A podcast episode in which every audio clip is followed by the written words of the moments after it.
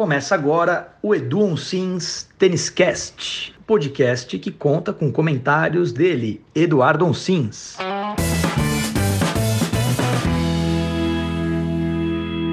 Olá pessoal, tudo bem? Aqui é o Vinícius Araújo, uma honra estar aqui começando mais um podcast.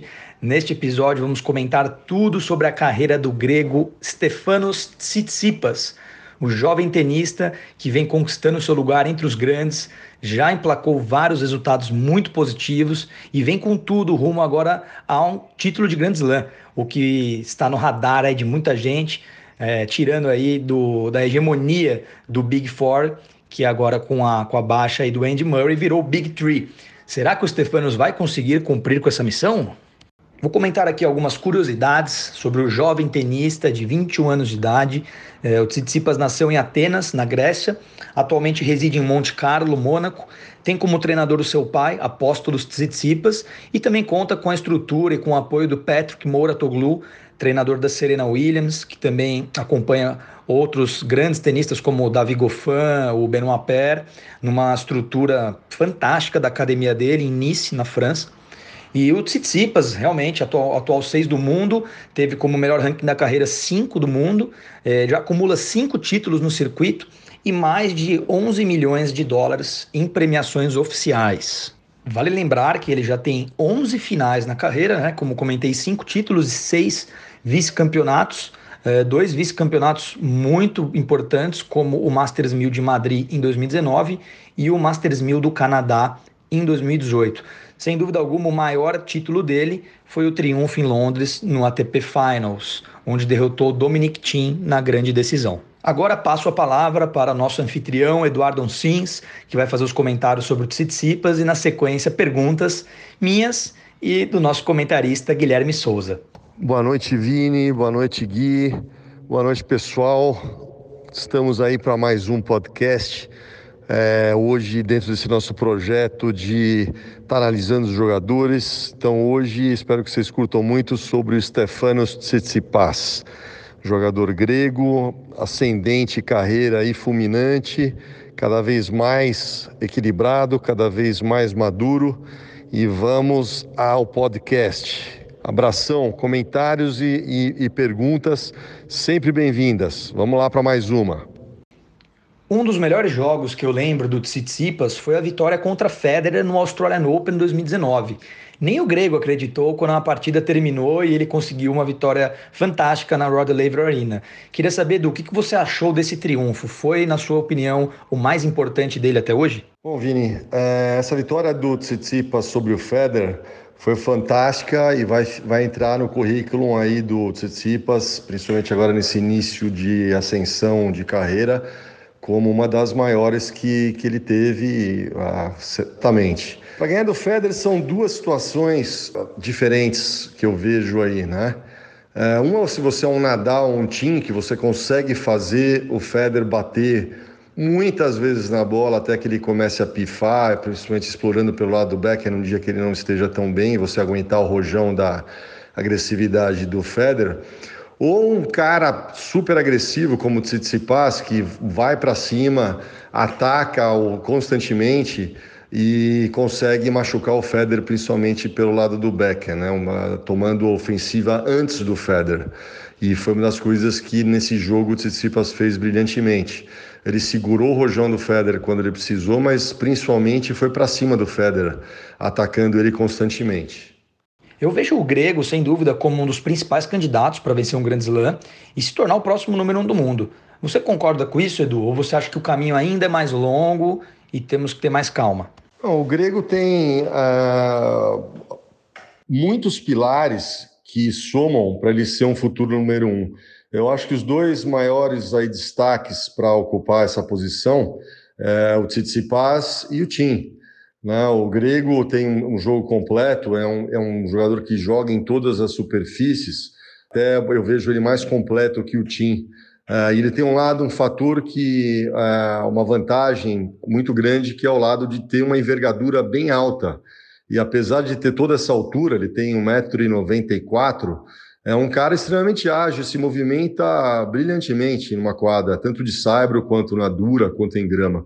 Sem dúvida, ele, para mim, é um, assim, a curto prazo até, um possível detentor de um grande slam. Eu vejo muito favorável para ele é, US Open. É, eu enxergo ele como um possível detentor aí, certamente de um US Open ou de uma Austrália.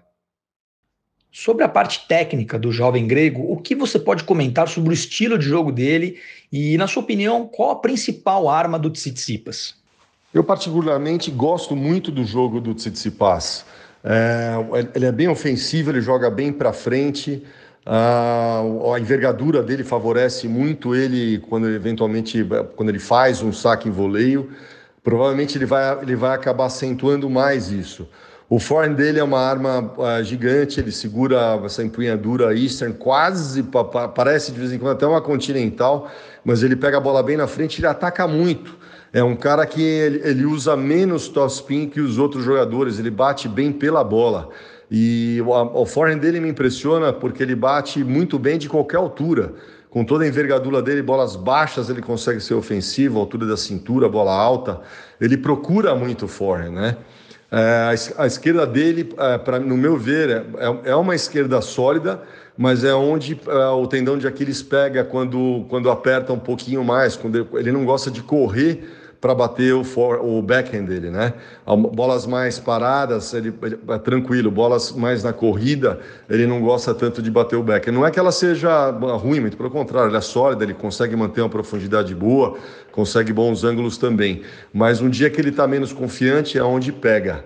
É, é, é, isso que eu enxergo. Mas a envergadura dele é um fator assim uh, gigante, onde ele consegue jogar mais dentro consegue pegar muitas bolas na subida, mais que os outros de menor envergadura. E o Tsitsipas tem duas grandes armas, no meu ver, né? o saque e a direita dele. E ele é um bom volador, ele é um, ele é um ótimo voleador, é um bom volador. Não é um voleador como um Federer, mas é um, um ótimo voleador, porque ele sempre vem atrás de grandes bolas, né? O, também tem um, um belo approach de backhand slice também, eu gosto bastante quando ele usa o approach backhand slice. Uma das características mais comuns do jogo do grego é a possibilidade de usar o saque e voleio. Dito isso, eu queria perguntar para você, Edu, se você acha que essa tática ela funciona bem ou ela é, é, pode ser efetiva nos tempos modernos do tênis. Você acha que isso pode ser também é, um diferencial para o Stefanos em relação aos seus outros adversários que, na maioria das vezes, jogam mais no fundo da quadra? Bom, respondendo a Gui, é, tua resposta do saque e voleio não, sem dúvida é um diferencial. Eu acho que ele deveria usar até mais. Pela envergadura dele, isso ajuda a, a fechar os ângulos na rede com maior facilidade. Ele saca muito bem, ele chega na rede muito bem. É, em relação à comparação com os outros jogadores que ficam mais, mais atrás e não têm a mesma envergadura, como eu respondi anteriormente, ele leva uma vantagem, porque apesar de ser alto, ele se mexe muito bem.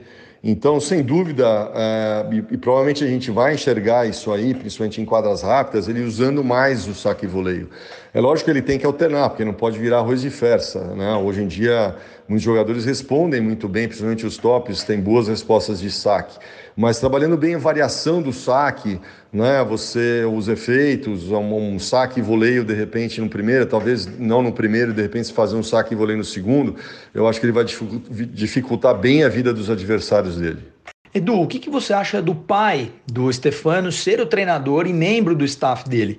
Nós vimos inúmeras vezes o jovem tenista perder o controle, se descontrolar e acabar descontando a raiva no pai, ou até mesmo brigar durante competições. O que me chama a atenção foi uma vez no Next Gen Finals em Milão, que ele usava um fone de ouvido para se comunicar com o pai dele, e em algum momento do jogo ali ele destruiu o fone, além de já ter quebrado o raquete e tal. Qual é a sua opinião sobre os pais treinadores de tenistas? Né? O que, que você pode comentar sobre esse assunto? Olha, em relação a técnico pai, particularmente, eu não sou muito favorável. Uh, eu não acho legal porque mistura muita estação. Eu acho que no lado emocional é, mexe um pouco, embaralha um pouco a parte profissional com a parte fraterna. Aí. Eu sou muito mais favorável ter uma pessoa neutra, um técnico que não tenha parentesco, então uma pessoa muito mais profissional, até no lado da liberdade em termos de isso que você comentou, né? Que ele, que ele esbraveja, que ele fala e briga e tudo mais. Ou, ou fazia, porque ele tem trabalhado bastante nesse aspecto aí. Mas eu prefiro não, eu não, eu, eu não gosto de, de técnico pai. Eu acho que acaba levando o assunto para casa, eu acho que é, entra muito na, na, na, na intimidade, em, em, outro aspecto, em vez de isolar muito lado profissional. E também no lado das broncas, eu acho que muito, é muito mais, eu penso que o técnico. É, o, o, jogador escuta muito mais e talvez o técnico tenha liberdade profissional para ir muito mais na ferida do que, do que o, o pai. O jogador vai absorver de uma forma, não, é o técnico que está me falando. Quando o pai vai na ferida e acaba muitas vezes ultrapassando alguns limites, não acho legal. Acho que embaralha com o relacionamento, embaralha com a, a coisa em casa. Eu prefiro, sinceramente, um técnico neutro que não tenha parentesco. Em 2018, o Stefanos foi campeão do Next Gen Finals. Aí passou um ano e ele foi campeão do ATP Finals contra os melhores tenistas do planeta. Eu queria saber como que você vê essa evolução avassaladora do grego. Em que aspectos você acha que ele evoluiu para dar esse salto tão grande de desempenho? Bom, eu vejo muito uh, a evolução do Tsitsipas é, principalmente né, com essa vitória do ATP Finals, ele mostrou que vem trabalhando muito a parte mental dele, né? De ele não se influenciar tanto por, por aspectos negativos, conseguir metabolizar rápido, é, perder um ponto, perder um, um set é, ou um game importante. A gente percebe, deu para observar, principalmente ele fez muitas sinalizações apontando o dedo para a cabeça é, jogou melhor os pontos de pressão, os jogos decisivos. É, isso, para mim, tem sido um fator é, primordial, essencial e talvez o, o, o, fator até que o leve, o mais importante, que o leve um possível, adquirir um possível número um do mundo, porque é onde ele vai adquirir constância, regularidade nos resultados, aprender a cada vez mais a jogar muito bem e conquistar vitórias mesmo em dias ruins, como fazem aí, já deram vários exemplos aí, Federer, Nadal e Djoko. Sem dúvida, para mim, a parte mental dele é uma das coisas que ele deve estar trabalhando forte e vem demonstrando que vem trabalhando forte. Apesar do bom ano em 2019, o Tsitsipas acumulou bastante derrotas nas primeiras fases dos torneios, eu fiz uma pesquisa aqui e eu descobri que foram oito derrotas ao todo na temporada nessas circunstâncias. Edu, eu queria saber como que você vê essa questão da falta de consistência que muitas vezes os jovens tenistas têm e quais estratégias o Tsitsipas pode buscar para alcançar bons resultados na maioria dos torneios que ele participa, né? Assim como fazem o Nadal, o Djokovic e o Federer. Bom, sobre, sobre essas derrotas em 2019, é, que você está perguntando, Gui, é, é, é, assim, são fases que o jogador ele vai, ele, ele, tem que criar um aprendizado e nesse, nesse nível o aprendizado não pode demorar tanto, né? Um dos maus exemplos que eu cito é o Zverev, que fica patinando na, na mesma tecla.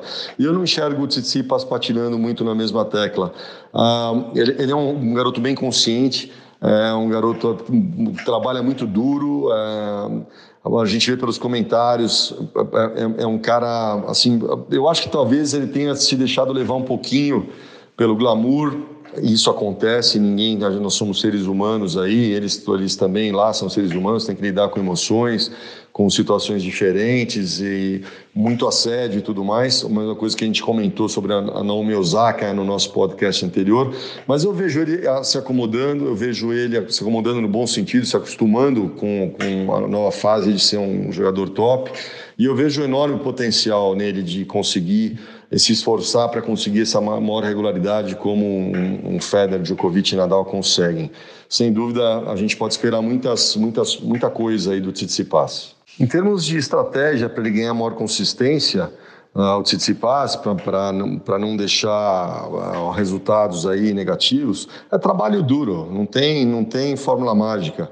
Trabalho duro e principalmente o que a gente conversou antes aí, na parte mental, né? Tem que metabolizar rápido a derrota, conversar com o time dele, ver os aspectos aí que pesaram, é, trabalhar em cima disso e, e bola que segue, né? Isso uh, todo jogador passa, ninguém tem uma ascensão meteórica constante permanente, permanentemente fica lá forever, né?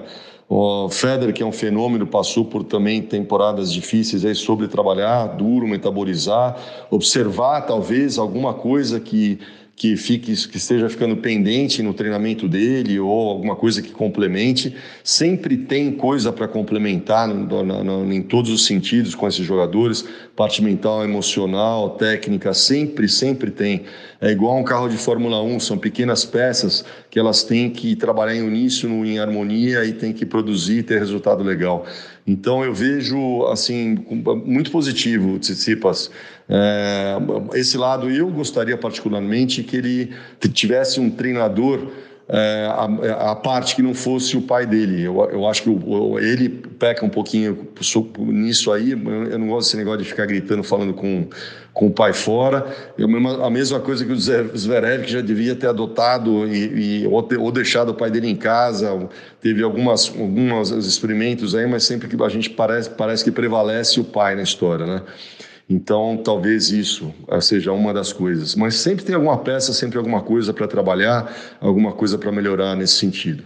Pessoal, estamos ficando por aqui. Mais um episódio do Edu On Sims Tennis Cast concluído. Muito bacana estar tá participando desse projeto junto com o Edu e com o Gui. Sem dúvida é um prazer estar tá falando de tênis e trazendo curiosidades para vocês, né, opiniões do Edu, que tem muita propriedade para estar tá comentando sobre né, das características, né, as, as informações. Então a gente procura agregar bastante com esse nosso programa, esse novo canal, e também a gente pede para que vocês, ouvintes, mandem sugestões, perguntas, para a gente poder trazer temas que vocês curtam e também sempre estar tá evoluindo aqui no nosso podcast com mais novidades, mais informações. Vai ser muito bacana para todo mundo que ama esse esporte como nós. Então, mais uma vez, muito obrigado e até o próximo episódio.